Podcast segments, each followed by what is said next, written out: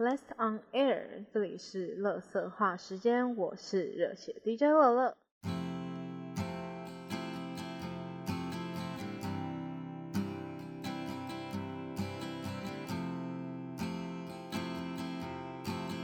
这应该是我录第四次，然后我希望可以把它录完剪完。从我开始做 podcast 以来，我几乎每个礼拜都会上个一两集，至少也会有一集。像上礼拜是完全没有更新，我也就几乎没有什么录。然后为什么录第四集？其实我原本录了十跟十一集，就这一集原本是第十集，前面应该还有个第十集。但是那个第十集呢，我到今天才录的话，那个内容有点久了，就是那个内容已经是大概一两个礼拜以前的东西，所以我就会觉得说，好像有时效性的东西的话，就觉得不适合拿来讲。一些比较情绪性的东西，就觉得现在已经过那个那个情绪，就觉得还是不要讲好了，因为觉得有点单纯像在发泄。最后决定就是把那一集砍掉了。哦，那一集还有提到一个让我觉得没有办法放那一集的原因，是因为呢。我那一集有写到关于 low 的世界赛，然后我那时候才写到十六强打完而已，可是如今是八强也打完，我还在想十六强的东西，我就觉得就觉得说干到底是到底是在冲哪小，但不得不说还是要来总结一下，比如说像那个 PCS 赛区嘛，好歹我也做了两个，我觉得还是要来讲一下今年的结果是觉得还还算可以啦，我看大家应该都也是可以接受，毕竟以往 LMS 出去。比赛呃，出去世界赛的话，通常一零六比较有机会出现的，就是闪电狼嘛。那去年的话就是 JT，今年剩两张门票，所以那两支队伍的表现，我就觉得还 OK。特别是 PSG，因为他们入围赛的阵容不一样嘛。后来小组赛换回原本的阵容的时候呢，可能表现的没有很好，就让我有点想说，就是入围赛那么苦，就零六回去吧。就是没想到他们在最后一刻就是觉醒了，还甚至打赢了京东，所以我觉得 OK 很棒，拿还拿了两胜，我就觉得 OK 啦，也算是一个还不错的结果吧。相较于去上礼拜的八强赛也打完了嘛，比较令人意外应该是第二天。虽然说我比较觉得可惜的是第一天，就是 Demon Gaming 跟 Dragon X，我个人一边呢是 Nobuo 的粉丝，一边又是 Chovy 的粉丝，然后就很挣扎。虽然说我在看 LCK 的时候。加上 LCK 的那个冠军赛也是那个 Dragon S 跟 Demon Gaming，然后那时候就是 Demon Gaming 直落三。知道世界赛的话，感觉那个差距就有点明显，所以被淘汰我好像有意外，所以我真的是有点可惜。反正我一想到冠军赛，他们好像说会开放观众入场，我就觉得很可怕，六千多个人，天啊，防疫破口哎。哦对，就是像我刚刚讲，比较令人惊讶应该是第二天，就苏宁跟京东的比赛，因为感觉大家比较会。看好京东，就是对苏宁好像觉得还好而已，最后却是苏宁赢了，所以就会还蛮期待。因为后来滔博他们也赢了嘛，但是滔博就赢的有点不是算太稳，所以呢就会很好奇说，那接下来换滔博打苏宁的话，那谁有机会可以前进到冠亚赛？但反正接下来是 G Two 跟 Diamond Gaming，我是希望 Diamond Gaming 可以，就像我前面讲的冠军赛，我就觉得那还是。戴王 Gaming 还是不要，但反正就很令人期待接下来的比赛会怎么走。看到滔博那样的结果之后，也有点会好奇说，那冠军的可能又有点变化。因为以前的话，我一直觉得最有可能拿冠军的不是滔博，就是淡忘 gaming。但是现在这样看起来，我觉得四支队伍都有点难分轩轾。大概就讲到，我觉得现在有点痛苦，因为我今天我今天去看牙医，我现在牙齿有点痛。然后我今天就好死，我买一杯饮料，然后里面什么珍珠，我现在就喝的痛苦，我从来没有喝饮料喝的那么痛苦。更痛苦的是呢，我今天午餐买了 Mister Donut，今天 Mister Donut 他们有做活动，就是好像满百就会送一个呃蜜糖波，很喜欢蜜糖波，所以我就硬是凑了到一百块。虽然说我没有想要吃那么多，加上那个蜜糖波，我一共买了四个，然后我午餐我就吃了两个，剩下两个我想说，那等我看完牙齿回来呢，我再比如说当个宵夜吃之类的。因为我现在牙齿超痛，我就有点不知道那两个 该怎么办。可是因为我放冰箱的话，我明天就会忘。好烦啊！要来进入今天的主题了，这废话真的有点太多。今天的主题呢，就是上礼拜做了一集哦，不对，是上上礼拜，天呐，好久了。反正我上上礼拜做了一集日剧的人生片单，然后呢，当中的第一名，我那时候就说，因为我非常非常喜欢这一部，我想要特别拿出来再做一集，来好好的去介绍跟分享。那我就来聊聊我的人生片单日剧的 Number One，就是三年 A 班，从此刻起，大家都是我的人质。这一部呃，三年 A 班呢是二零一九年。的冬季日剧，然后它是从二零一九年的一月六号开始播出，一共播了十集到三月十号完结。那在完结之后呢，它又播出了特别篇《三年 A 班》，从此刻起是只属于你们的毕业典礼，有分前后篇，所以一共有十二集。全剧的收视率大概落在九到十二之间，最后一集呢，他还甚至冲到了十五点四趴。剧中除了男主角兼田将辉之外，也选用了非常多的新生代演员。呃，如果你想要认识那种比较新生代的年轻演员的话，非常建议一定要去看像这种校园校园剧，很多是单元剧，比如说主角是老师，然后他可能管理一班一整班学生，像 GTO 那样，而且又是单元剧的话，他通常一集都会是某一个同学为主轴，然后你就可以更加的认识这个演员，也许你会被谁圈粉，像我看完三年 A 班，我也是有被一些就是我以前没有关注过的。演员给圈粉，所以我觉得校园剧是非常一个可以认新演员的好地方。这一部剧呢，它的剧情大概就是在说，在毕业的前十天，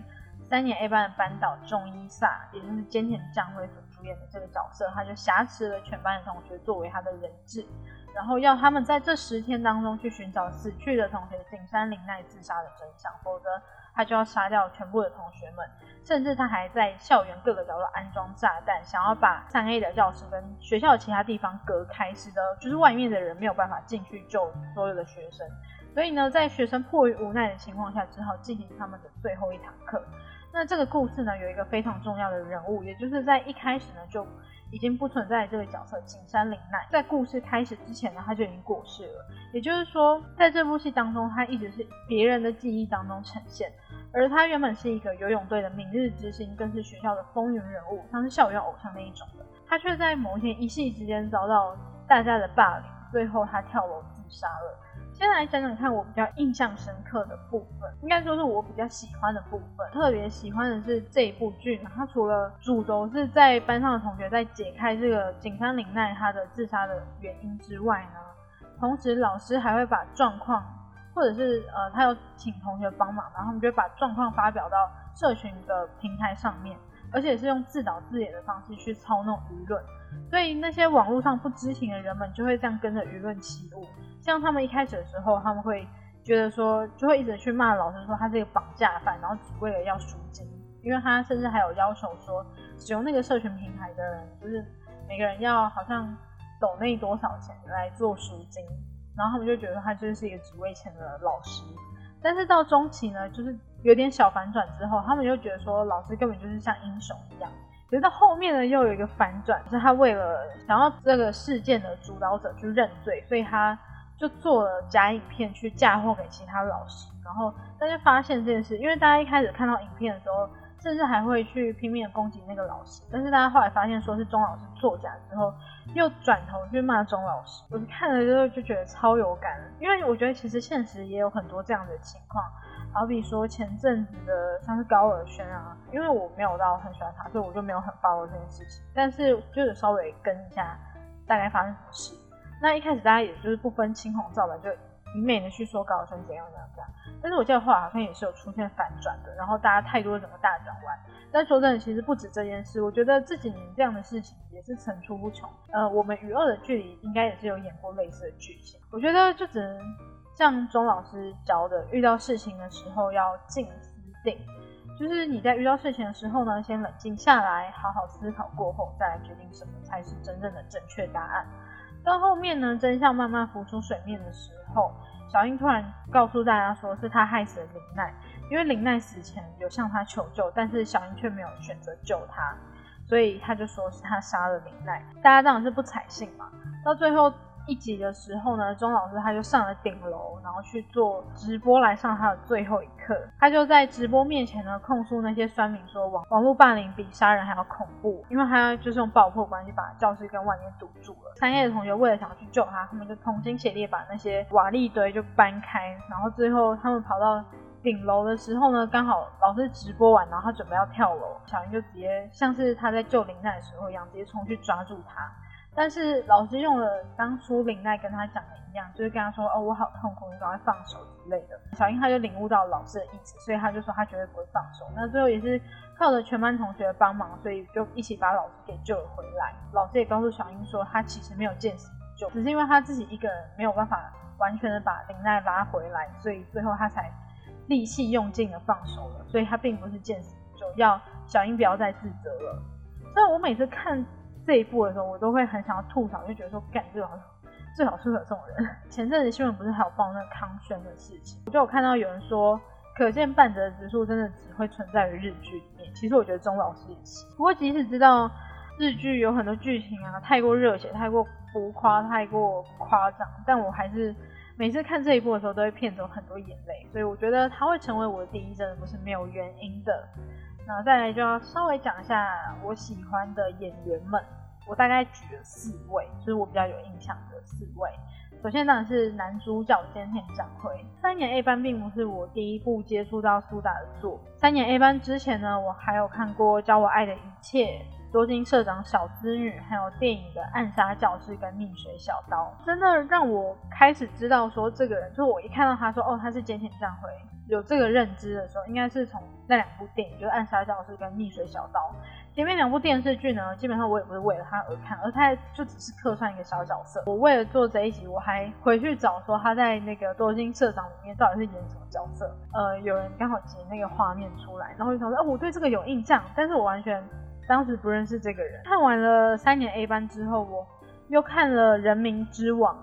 然后加上前面那几部，我会觉得他演出的角色就是比较多是那种混混啊、不良少年，就很难跟成熟稳重画上边。我觉得跟他的外形有一点关系，就是感觉那种比较野性的感觉。我觉得三 A 算是一个比较突破吧。之前呢，我本来对他还好，但看了三 A 之后，我就有点比较圈粉，我就开始去找一些他的。作品啊，就是因为他有发专辑，我就开始听他的歌。即便他已经演过无数的电影跟电视剧，我还是最喜欢三年 A 班的钟老师。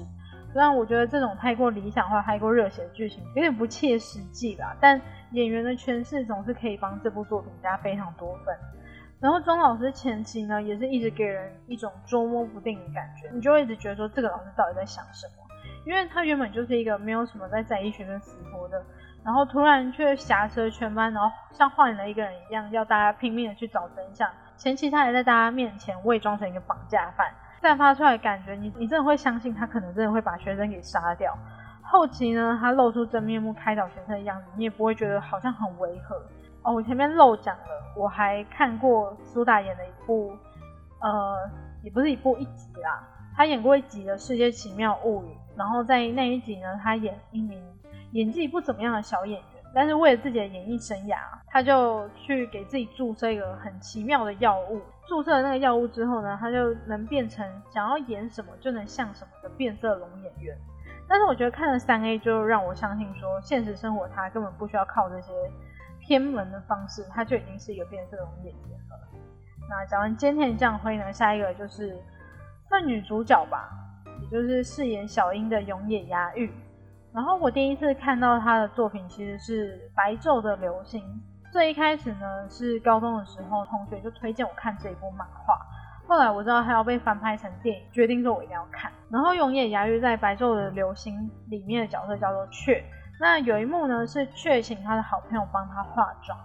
结果在画完的时候刚好在教室遇到老师，他就马上躲到窗帘后面。那想当然是没有用，一定会被看到嘛。所以老师呢就马上拉开窗帘，然后就看到他就是化了淡妆的样子，突然就觉得说哦超可爱的，也被圈粉的感觉。后来我又看了一部电影叫做《暗物语》，然后我觉得他本身的气质就很适合演那种天然呆的角色，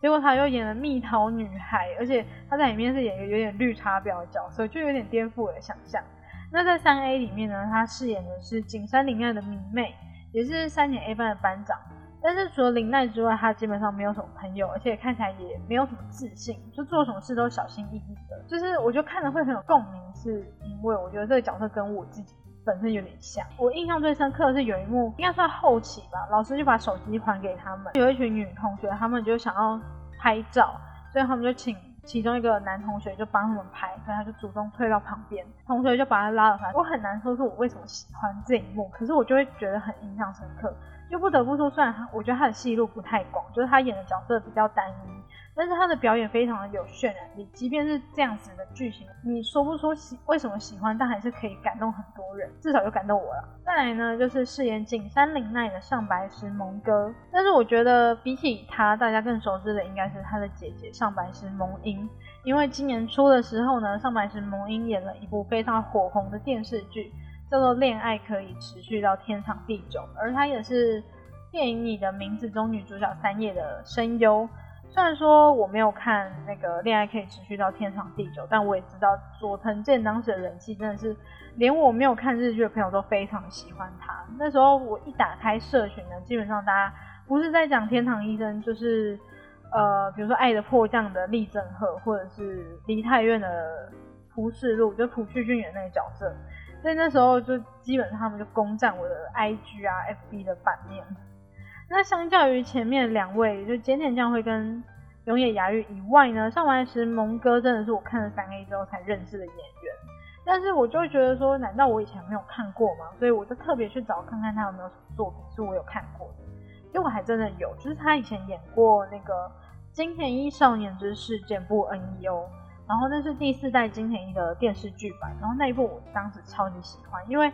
呃第四代的金田一是黑 C Jump 的山田凉介主演的，那时候超喜欢黑 C Jump，也很喜欢山田凉介。这一部是单元剧，加上上白石萌歌他只是客串了某一集的某一个角色，所以我可能真的对他没有什么印象。景山绫奈这个角色呢，在开头的时候就已经不存在了，应该说整个故事就是以他死亡作为开端。所以他基本上都出现在各个同学的回忆当中。那我们对这个角色的印象也都会有其他的角色去塑造，也因此我们可以看到他的很多的面相。在故事里面呢，景山绫奈也一直给人一种充满自信、丰腴人物的感觉。可是你看到后面发现真相之后，也会看到他信心瓦解之后脆弱的一面。不过即使是校园明星，其实你也不难看出他的孤单，因为。在之前呢，他有一个很好的朋友叫做宇多美相反，他就问他说为什么要跟他当朋友，然后他就说因为林奈非常红啊，如果跟他当好朋友的话，就是大家也会很喜欢他。那他知道这件事情之后，他就觉得很难过，就觉得说你不是真心的把我当朋友。但是即使是这样，是在他跟小英成为朋友的时候，他送给小英一条卡通图案的手帕，然后他就问他说这个是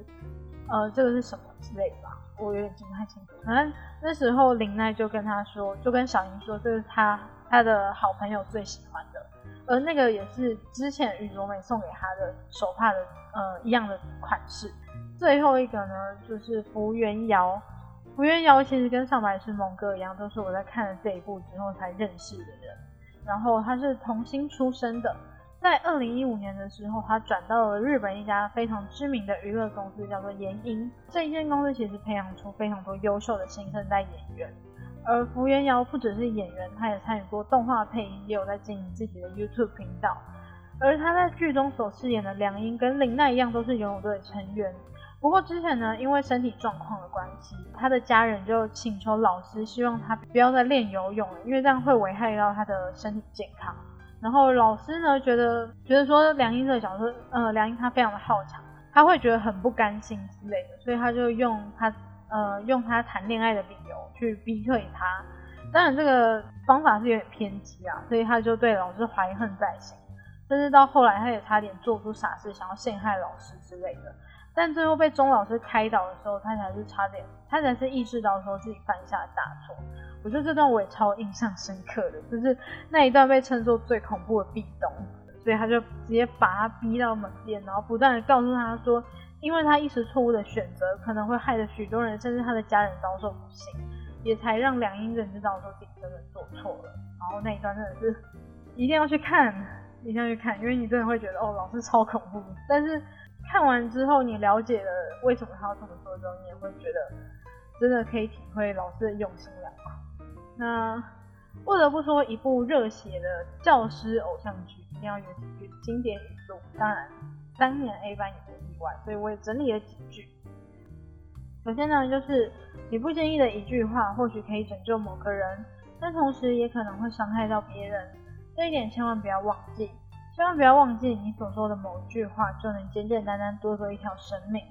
这一段呢，就是出自我刚刚讲的梁英那一。钟老师从头到尾呢，不断的向学生们强调思考的重要。还有他所强调的静思定，都是为了让大家知道，从三年一班毕业之后呢，大家就是成年人了，而长大之后不能再像以前一样抱着幼稚的心态过活。我记得以前看过一个 YouTuber 种星人，他以前是在台湾霸嘛，然后那时候还有跟凌晨就是做了一个算是小单元嘛，叫零零种种，然后最后一集他们就有做了一个 Q&A，就有人问他说要怎么怎么样才算是长大了。他就说，长大呢，就是你回头去看自己以前做过的事情，然后觉得那个时候你自己很幼稚，那就代表你长大了。我觉得还蛮认同的。我认为所谓的长大呢，并非只是年龄跟外貌的改变，而是认真的了解到自己必须背负的责任感，并且为自己的所作所为负起责任来，才是所谓的长大。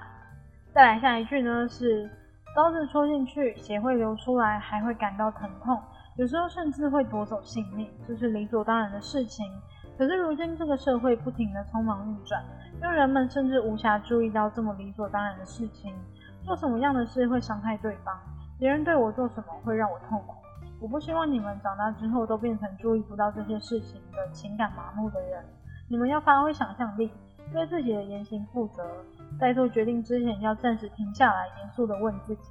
这样做是不是真的是对的？道理大家都懂，但是却没人能做得到。我就是希望你们能明白思考有多么重要。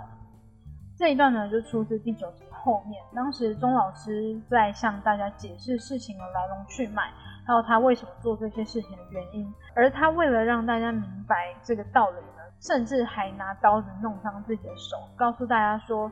在网络上诋毁别人很容易，甚至不需要花费到什么力气。那也因为这样就会没有知觉，久了就对自己的行为麻木了。可是这样子是很可怕的，因为生理上的伤会有伤口，你会感觉到痛，但是心理上的伤呢，可能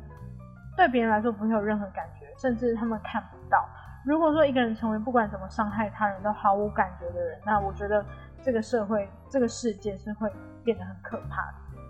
最后一句呢是听好了，这种情况下用语言表达是很重要的。有了语言就会产生意识，有了意识就会有所行动，有所行动就会思考，有所思考就能做出改变。这段话出自最后的特别篇，三年 A 班从此刻起是只属于你们的毕业典礼。然后这一集的时间线是落在最后一集之后，当时钟老师直播完给大家上完所谓的最后一堂课呢，就被警察给带走了。不过那天刚好也就是毕业典礼的那一天。所以大家当然情绪就是很沉重嘛，因为老师被带走了，然后他们没有毕业典礼可以参加。